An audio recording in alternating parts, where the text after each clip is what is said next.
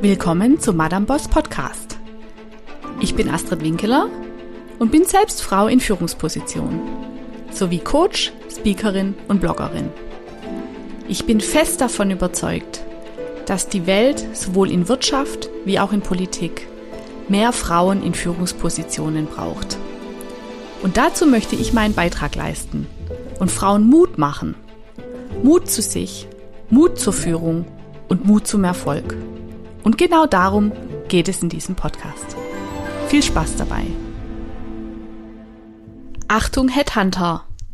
Meine Top 5 Tipps, falls diese Spezie sich bei Ihnen meldet. Der Anruf eines Headhunters. Ehrlich gesagt habe ich mir das am Anfang meiner Karriere immer so gewünscht, als ich das nämlich zum ersten Mal mitbekommen habe überhaupt, ähm, was das, was das bedeutet. Ich komme äh, aus einer, ich komm, ich gehöre zu der Generation Praktikum und ähm, deshalb, also die Generation, der noch äh, versprochen wurde, uh ja, äh, die, alle werden sich nach euch die Finger lecken, wenn ihr vom Studien, Studium, äh, wenn ihr mit dem Studium fertig seid. Und ich erinnere mich auch, dass ich zu Beginn des Studiums einen Kurs gemacht habe, ähm, der hieß Die fünf Todsünden beim Studieren oder so. Und ähm, ich habe dann wirklich alle, also ich habe jede Todsünde sozusagen vermieden, beziehungsweise alles, äh, was mir gesagt wurde, was ich tun muss, um ein, nachher eine attraktive Kandidatin zu sein, habe ich gemacht.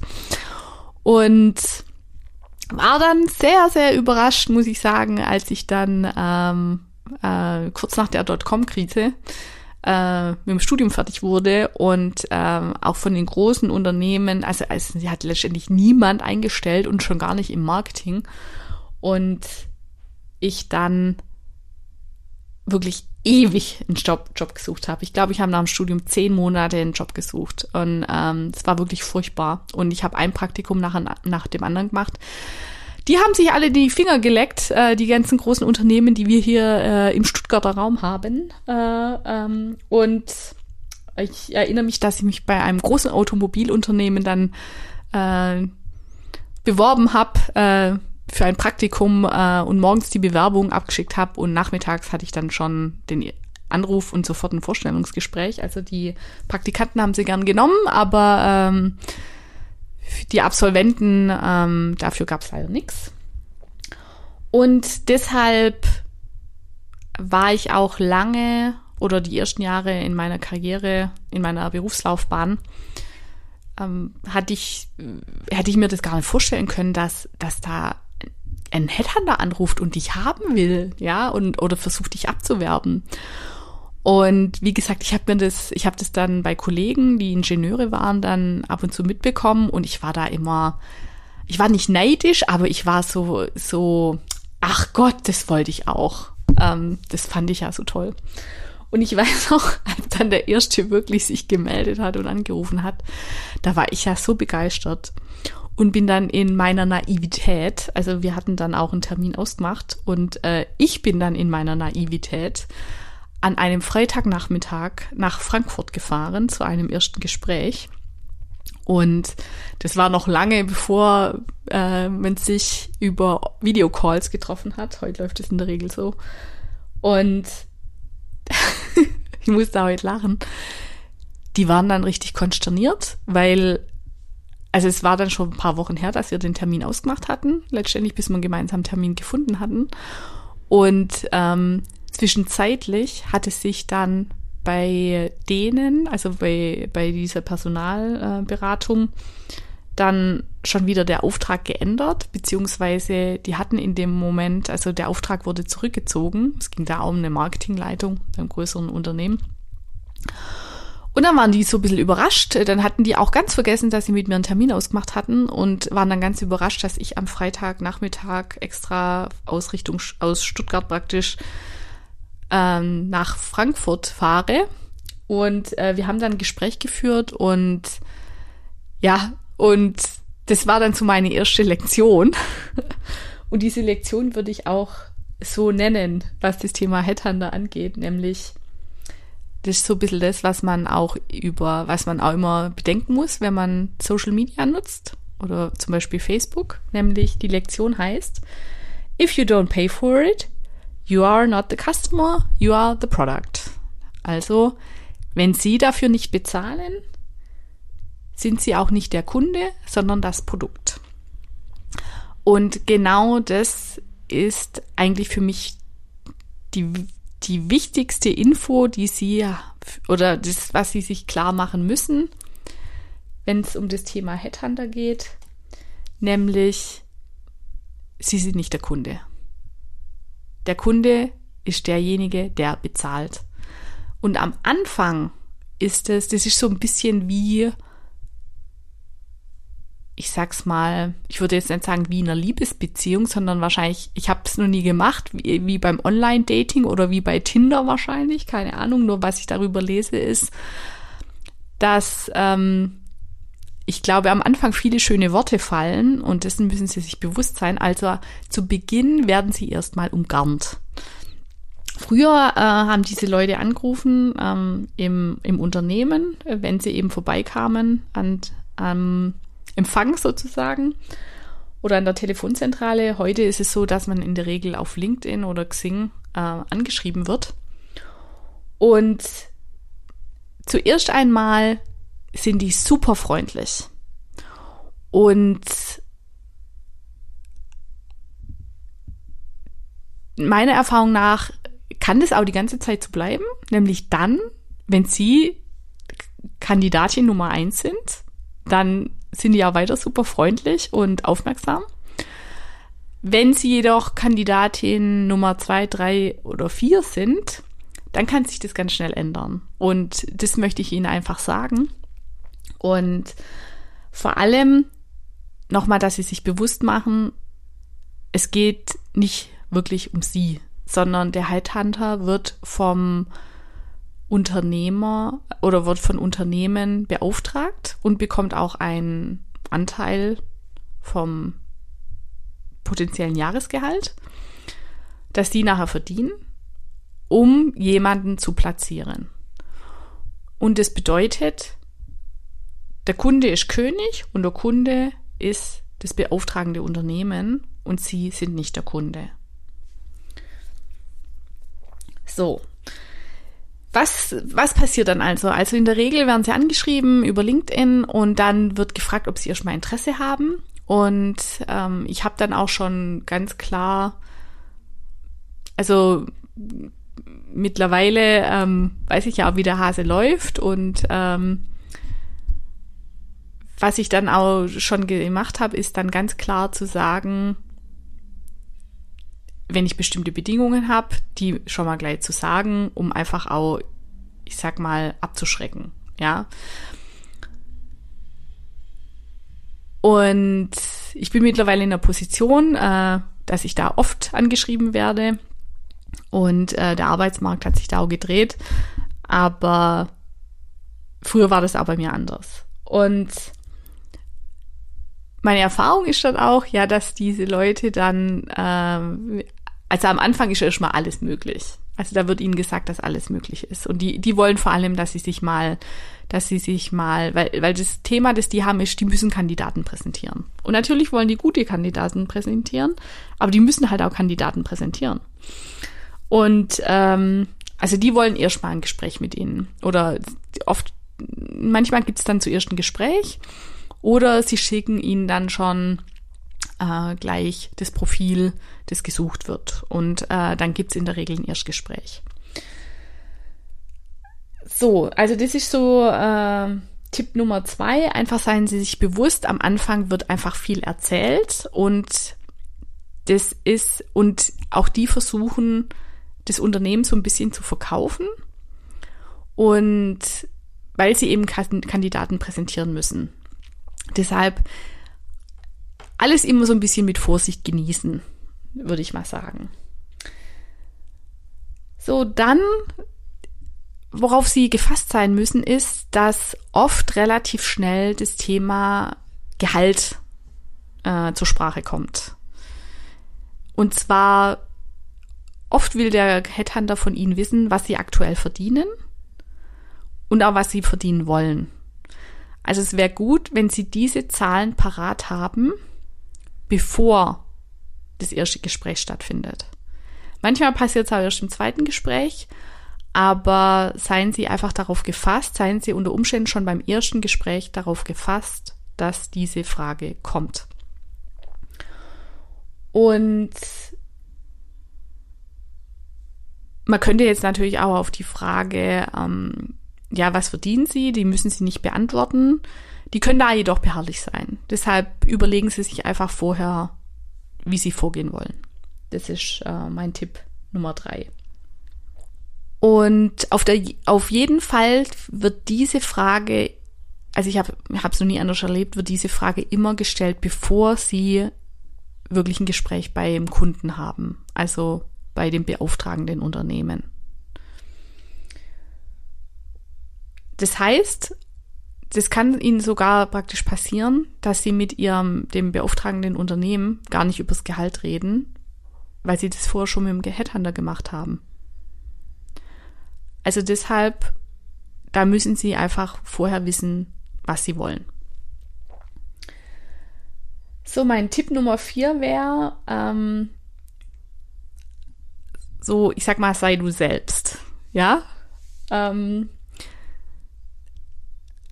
was sie ja letztendlich möchten, ist, sie möchten ein Unternehmen, das zu ihnen passt und das sie gut findet, so wie sie sind und nicht so, wie es das gerne hätte. Weil sonst müssen sie sich die ganze Zeit verstellen, es bringt ihnen auch nichts. Deshalb, wenn sie jetzt nicht unbedingt auf einen neuen Job angewiesen sind, würde ich immer die Empfehlung geben, seien Sie so, wie Sie sind. Und seien Sie selbstbewusst und sagen Sie auch ganz klar, was Sie wollen oder was Sie nicht wollen. So vom Prozess her ist es in der Regel so, wie gesagt, Sie haben dann beispielsweise schon das erste Gespräch gehabt mit dem Headhunter, man hat sich schon so ein bisschen ab, äh, abgetastet. Ähm, dann kann es sein, dass es normal, dass, dass Sie eingeladen werden. Das ist dann oft ein Videocall oder auch ein persönliches Gespräch und wo man sich näher kennenlernt. Was auch passieren kann, ist, dass erstmal so ein Junior, ich sag mal Personalberater, sie anruft und mit ihnen spricht und mal so ein paar Basics abklopft. Und dass dann ein Seniorberater später mit ihnen ein intensiveres Gespräch führt. So, das ist dann auch der Zeitpunkt in der Regel, wenn die sagen, okay, wir würden sie gern vorstellen, ähm, wo sie dann auch ihren Lebenslauf spätestens abgeben. Und da müssen sie auch, je nachdem, in welchem Umfeld sie arbeiten, ähm, den dann in Deutsch oder in Englisch beispielsweise zur Verfügung stellen. So, und dann in der Regel wird dann dem Kunde, äh, werden dann verschiedene Exposés vorgelegt, also mit Kandidaten und wenn der Kunde Interesse hat, dann gibt, dann fäng, fangen die Gesprächsrunden beim Kunden an. Und hier äh, ist dieses, was ich ja zu Beginn gesagt habe, ist, also da kann Ihnen dann alles passieren. Seien Sie deshalb darauf einfach gefasst. Ähm, wenn Sie ganz oben stehen in der Kandidatenliste, dann wird man sie wahrscheinlich hofieren. Also dann geht es oft ganz schnell. Also im Sinne von, sie hat ein Gespräch und dann kann es sein, dass noch am gleichen Tag der Headhunter wieder anruft und wissen will, wie es denn war und wie sie es denn fanden und ähm, ja, ich sag mal, sie auch so ein bisschen warm hält und dann am nächsten Tag äh, vielleicht dann schon die Einladung fürs nächste Gespräch da ist. Ähm, wenn das nicht so ist, dann kann das auch gut sein, also dann, dass der, dass sie erstmal gar nichts hören. Ja. Generell würde ich Ihnen immer empfehlen, weil ich finde, da darf man die auch gern in die Pflicht nehmen, dass Sie ähm, danach ein Feedbackgespräch gern hätten. Ja, und dass sie gen generell dann austauschen, wie es denn gelaufen ist und wie denn die Wahrnehmung von beiden Seiten war. Da ist ja auch wichtig, wie ihre Wahrnehmung war. Und ähm, genau, also wie gesagt, wenn sie dann die Kandidatin Nummer eins sind, dann gibt's vielleicht noch äh, ein, zwei, drei, je nach, je nach Unternehmen Gespräche. Und ähm, dann auch das Thema, da ist dann auch in der Regel der Headhunter raus. Ähm, der ist vielleicht dann noch bei den Gesprächen dabei, aber in der Regel dann das ganze Thema Vertragsabwicklung findet dann mit dem beauftragenden Unternehmen oder mit dem neuen Unternehmen statt.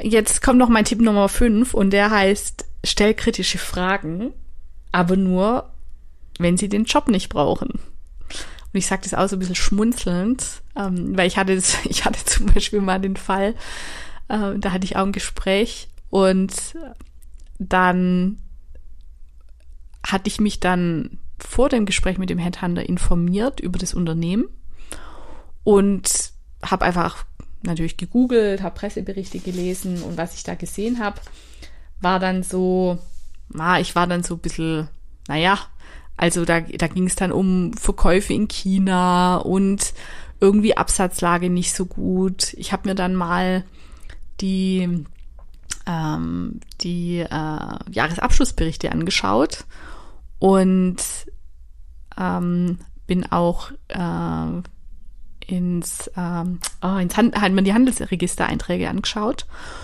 und habe mir einfach auch mal äh, die, den Kegger, die Compound Annual Growth Rate ausgerechnet und naja, die lag so, die lag so bei null, ja.